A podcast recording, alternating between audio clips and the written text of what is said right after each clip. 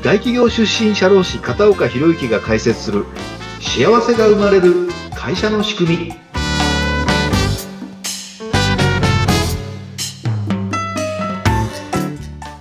はいこんにちは。社会保険労務士の片岡博之です。はいそしてインタビュアーの水野由紀です。片岡さん今回もよろしくお願いします、はい、よろしくお願いします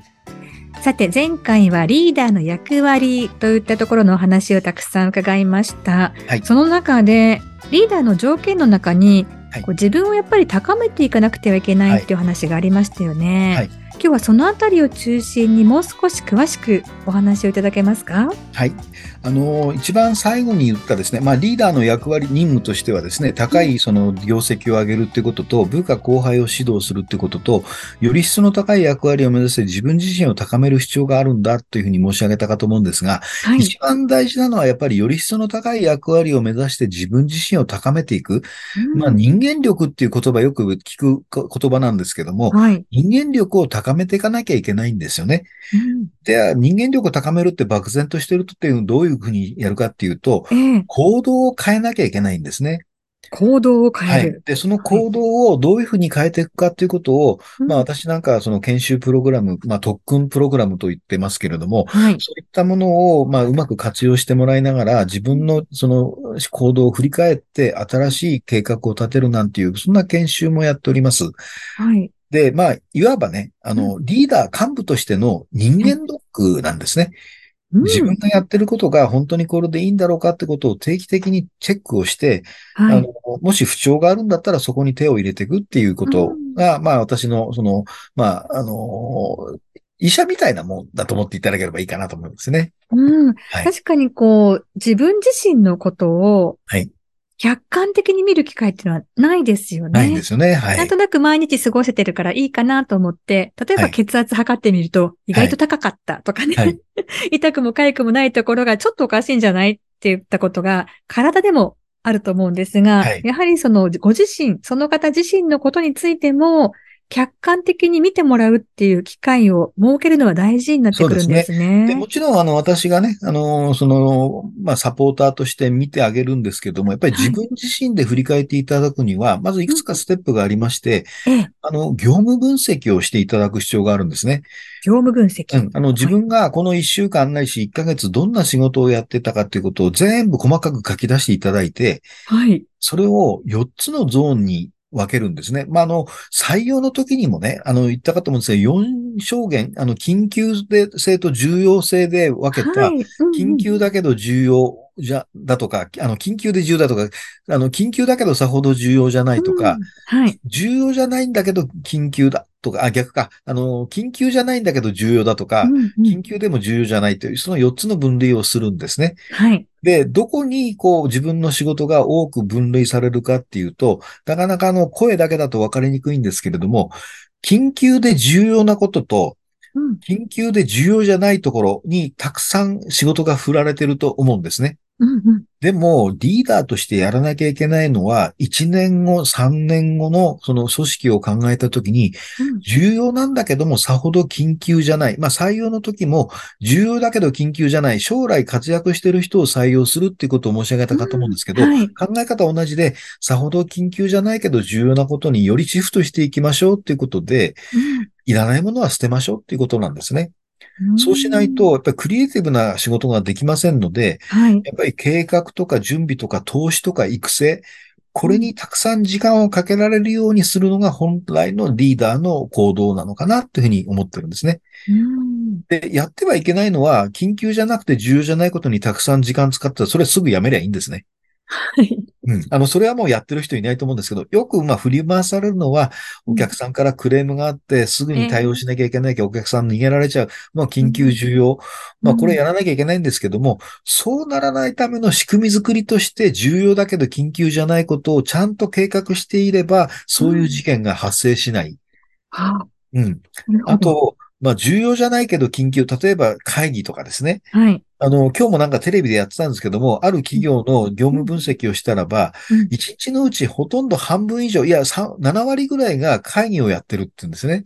ええ。それじゃあ全然お客さんに対する価値提供の時間なんか作りようがありませんので、うんなくていいんだったら会議はもうやめるとかね。会議は立ってやるとか。はい。あとはパワーポイントの資料を作るのは社内用の、あの、プレゼン資料は絶対禁止とかね。うん。あの、ワード1枚ぐらいでもわかんないものはもう出すなとか、そんな、まあもちろんお客さんに出すものはね、綺麗なパワーポイントで資料を作らなきゃいけないんですけども、はい。社内の説明にわざわざパワーポイントを作る時間を作りますかっていうね、そんな感じで、いらないものを捨てる。で、悪魔のサイクルがね、つあの、通常勤務、あの、まあ、本当に忙しいのはですね、通常の業務に追われて、緊急な仕事、目先の対応に終始しますと、本来やるべき仕事、課題が全然取り組めないわけですね。そうすると、お客さんに対しては小手先対応しなきゃいけなくなって、クレームを誘発する原因にもなりますし、で、クレームが起きたらやっぱり火消し活動しなきゃいけない。まあ、前々から言ってる火の用心っていうのは、あの、比喩なんですよ。火の用心っていうのは、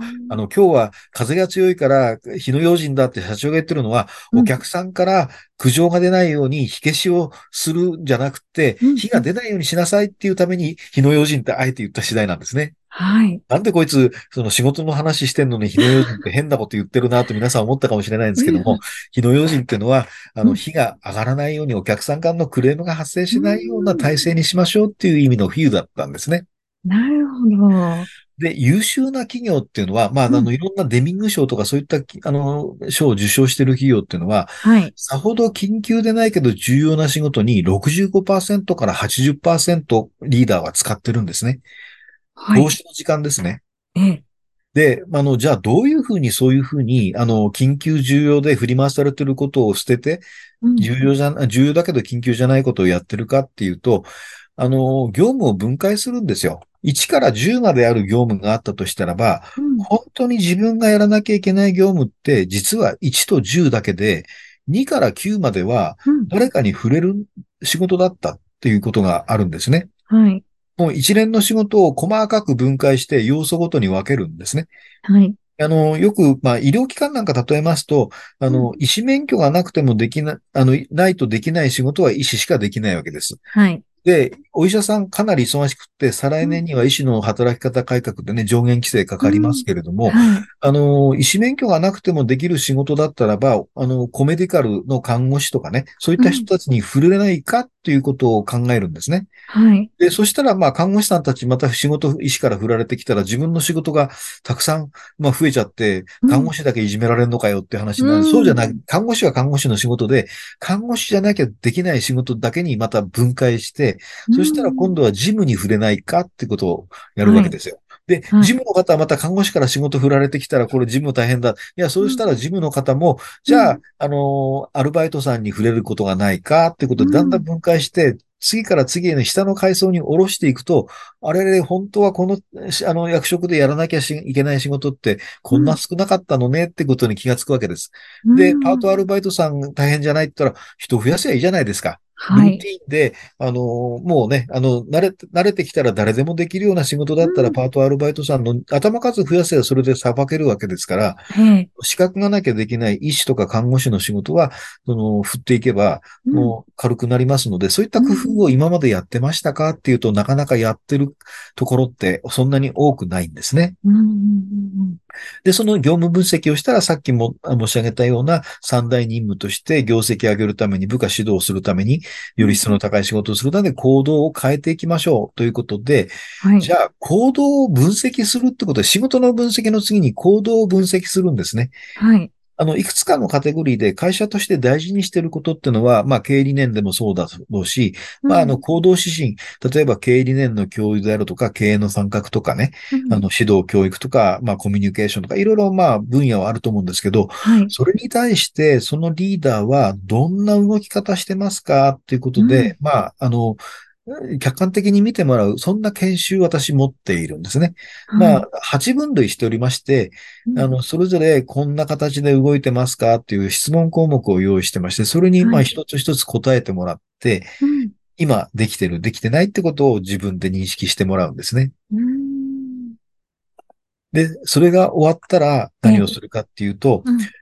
行動を計画してもらって、はい。みんなの前で宣言してもらうんですね。私は、は例えば、今12月、11月、あ、12月ですね。はい。えーあ、1月になってんのかな、もう。うんああの、で、じゃあ、4月までにうん、こういうことを達成します。例えば売上を今の1.3倍にします。で、うん何の売上って言うと、まあ、売上さ1.3倍だとちょっとね、あの、漠然としているので、この商品の売上の、あの、を今の数から1.3倍にしますとか、売上金額を3 1.3倍にします。じゃあ、うんそのためにはどういう動きをするんですかっていう分解をしていくんですけども、あの、まあ、ゴールを決めたらば、現状とのギャップが原因になるわけですね。はい。はい。ゴールがいってないってことは、なんか原因があるんですね。うんうんで、原因に対しては対策をすれば、その原因が潰れてゴールに近づくなわけなんですけども、はい。それも、まあ、あまり抽象的な言い方をするんじゃなくて、うん実際に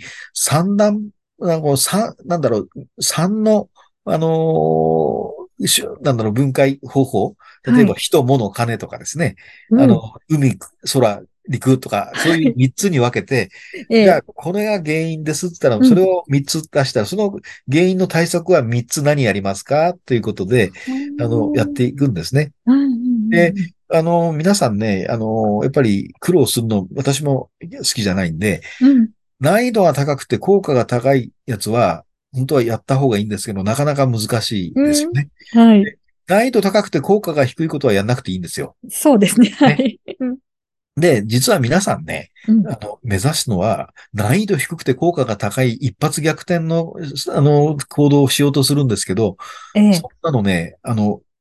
よほど運が良くないと回ってこないです。はあそうですか。ねあええの、難易度低くて効果が高いんだったらみんなやりますよね。はい。それだけやってたら一発ね、あの、例えば私の仕事だったら、一回講習やったら100万円もらえる仕事を、ううんん。もう狙いますなんて言って、そんなの来来るわけないんですよ。はい。そうじゃなくって、うん皆さんにやっていただきたいのはええ、難易度が低くて効果が低いものをたくさんやる。クイックヒット。まあ、打席にか立つ数が多くなければ、ヒットも出ないじゃないですか。はい。だから、どんどんどんどん打席に立ちましょうっていうことなんですね。でそういった形で4ヶ月後にこんな結果を得たいっていう、まあ、目指すべきところとの、まあ、ギャップを見て、その対策を立てていくんですけれども、はい。あの、それで自分のプロジェクトをね、あの、決めていただくんですけども、うん。あの、やっぱりリーダーにやってほしいのははい。読書なんですね。うん、読書。読書。あの、本を読まないと知識も入ってきませんし、はいあ。の部下の指導をするにもね、あの、うん部下指導するときに、例え話をするとよく理解してもらえることが多いと思いません、さっきのね、はい。日の用心の話も、あの、うなんか日の用心変だなと思ったけど、裏を、あの、その裏話をして、うんいやいや、日の用心ってのはお客さんから火が上がらないように、クレームが起きないようなことを言うために日の用心って言ったんですよって、あ、なるほどっていうふうに思うじゃないですか。はい。そういう例え話を部下の前でたくさんできると、やっぱり、うんああの人なんか深いなっていうふうに思ってもらえる。はい。そういうためには、日々、いろんなボキャブラリーも、あの、蓄えなきゃいけないし、あの、本当に、今までね、経営のたつ、あの、神様みたいに言われてる人たくさんいますよね。そういう方のええ考え方を本を読んで勉強して、自分の、あの、身につけて、まあ自分の言葉に、あの、噛み砕けるようなぐらい読み込む。はい。私なんかよく昔やったのは、同じ人の書いた本を何冊も読むんですよ。作者が同じ方ですよね。うんうん。大事なことはどの本にも書いてあるんですね。はい。で、そこはもうマークをしてですね、あ、これは、この人はこれが大事なんだな。で、また別の人の本でも同じようなことが出てくることがあるんですよ。うんうん。で、これはやっぱり人が違っても大事だから出てくる。うんで、これはやっぱり自分のものにした方がいいなっていうふうに気がついてくるんですね。それにはやっぱり数読まないとダメなんですね。はい。私もね、年間200冊くらい本読んでます。もうもちろん斜め読みですよ。ええそんなに熟読できるほどね、速読はできないので、ええとにかくもういつも部屋の、どあの中はもう本で溢れてまして、うん早く大きな事務所に移転してですね、ちゃんと整理をしたいなと思ってるんですけども、はい。あの、多分部屋の中にはね、今本が1000冊ぐらい、あの、横積みされてるんじゃないかなと思います。すごいですね。いや、でもまあ、年間200冊とは言わなくても、はいやはり本からこう、得ることができるってはい。いうものは大きいですし、蓄はい積されていきますよね。はい。で、私、あの、課題の要求なんですけど、私のこ、あの、研修を受けてくれるリーダーには、はい。年間365冊読みましょうっていう、365冊の推薦本をのリストを差し上げますので、すごい一日一冊読まなきゃいけないのかと。まあそこはね、ちょっと大げさですけども、ええまあ最低でも100冊は読んでいきましょうと。なるほど3日に1冊読めますよね。そうですね。はいあの、ネットフリックス見る時間があったりとかね、皆さんいろいろとスマホゲームやる時間があったら、ありますものね。えーまあそんなにね厚ぼったい本を読んでくださいっていうわけじゃなくて、うん、100ページぐらいの本だって1冊は1冊ですから、そうですね。そこにね、大事なことが書いてあることだってありますのでね。うん、もちろんまあ斜め読みでも。斜め読みでね、じゅあの、まあ、ジャンルを問わず、本当に気に入ったところを、あの、目に留まったらばそこをね、あの、記録しといて、自分の言葉として皆さんに伝えられるような材料を仕入れるための読書というつもりで、もう完全に理解してくださいというつもりはないので、ええ。自分の、まあ、教養を身につけるために、もうとにかく本をたくさん読みましょうっていうことを、あの、い申し上げたいです。はい。はい。さあ、そして、えーこの片岡さんが今日お話しくださったような内容をもっと具体的にはい。知りたいという方や、それから実際にこう、講習だったりとか研修、それから人間ドックにはい。入りたいっていう方もいらっしゃるかもしれませんね。こう、チェックする機会が欲しいっていう方いらっしゃると思うんですが、はいどうすればいいですか、あの、まあ、個人からのオーダーは受けてないんで、企業研修の形で、まあ、あの、今日お聞きいただいている企業の経営幹部の方、あるいは人事総務の方がいらしたらですね、この番組の問い合わせコーナーにも書き込めができますし、はい。あの、私の Facebook、あの、Twitter、あるいはホームページにも問い合わせの欄がございますので、この研修受けたいんだけど、みたいな形でいただけたら嬉しいと思いますので、まあ、ご意見、ご要望、ご質問も含めて、あの、どんどん書き込んでいただけますようお待ちしておりますので、よろしくお願いします。はい。ということで、片岡さん、今回もどうもありがとうございましたありがとう。ございました。